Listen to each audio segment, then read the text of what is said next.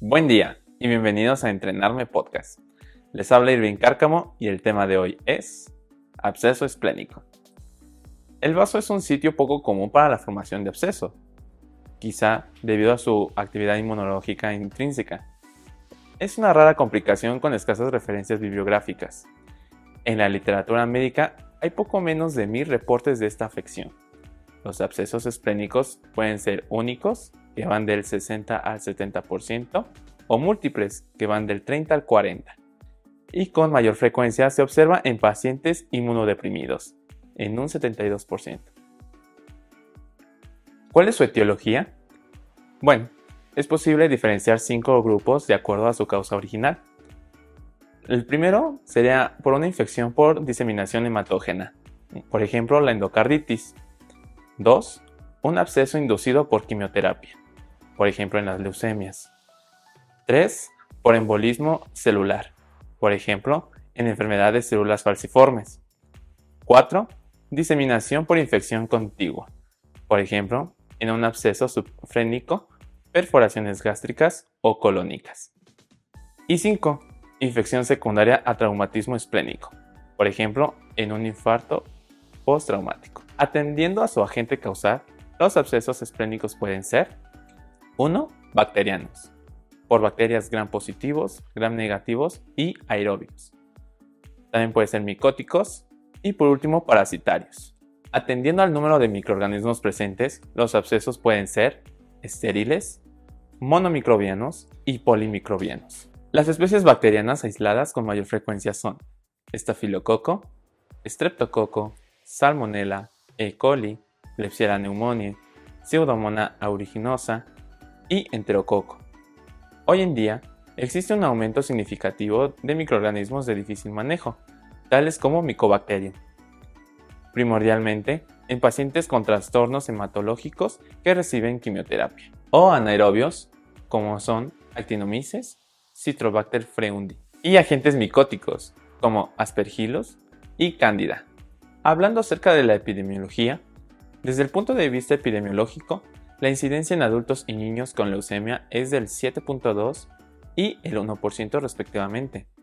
Tiene mayor frecuencia en adultos y ancianos, y sin que exista diferencia entre ambos géneros. Ahora el cuadro clínico. Los signos y síntomas de los abscesos esplénicos son muy variados. La mayoría de los reportes, que son casos aislados y series, señalan el dolor abdominal, de mayor intensidad en el hipocondrio izquierdo, acompañado de fiebre y, en menor medida, masa esplénica o esplenomegalia, y derrame pleural izquierdo como principales manifestaciones. Algunos hallazgos de menor importancia son náuseas, vómito, anorexia, pérdida de peso y dolor en el hombro izquierdo. En cuanto a los estudios de laboratorio, podemos encontrar leucocitosis neutrofílica que se encuentra presente en un 72 y un 86% de los casos. El ultrasonido y la tomografía representan los principales medios de diagnóstico, estos teniendo una sensibilidad del 75 al 93% y el 100% respectivamente, por lo que esta última se considera el método de elección para el diagnóstico.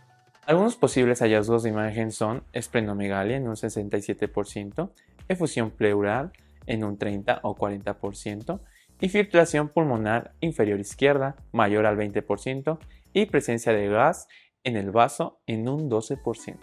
¿Cuál es su tratamiento? Bueno, pues este se recomienda el ingreso a todos los pacientes con un absceso esplénico, las dosis altas de antibiótico parenterales y amplio espectro son una suma importante. Los resultados del cultivo orientan la elección de los antibióticos.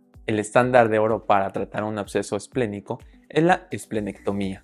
Sin embargo, estudios recientes han demostrado éxito utilizando diferentes enfoques basados en las características del absceso. La aspiración percutánea puede ser una opción menos invasiva en pacientes con alto riesgo de cirugía o una solución temporal utilizada como puente a la cirugía, evitando el riesgo de una infección fulminante y potencialmente mortal.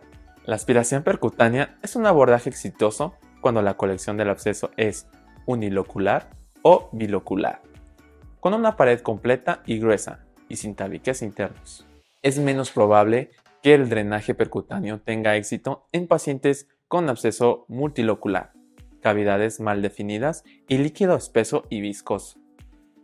Las contraindicaciones para el drenaje percutáneo incluyen las siguientes. Múltiples abscesos pequeños, cavidades llenas de tejido necrótico, coagulopatía, cavidades mal definidas, ascitis difusa y acceso difícil. No se recomienda emplear solo el tratamiento médico conservador. Se han informado tasas de mortalidad de más del 50% en pacientes tratados únicamente con antibióticos. En pacientes que no responden a la impregnación de antibiótico, se debe de considerar agentes micóticos, actinomicetos o mycobacterium como causa.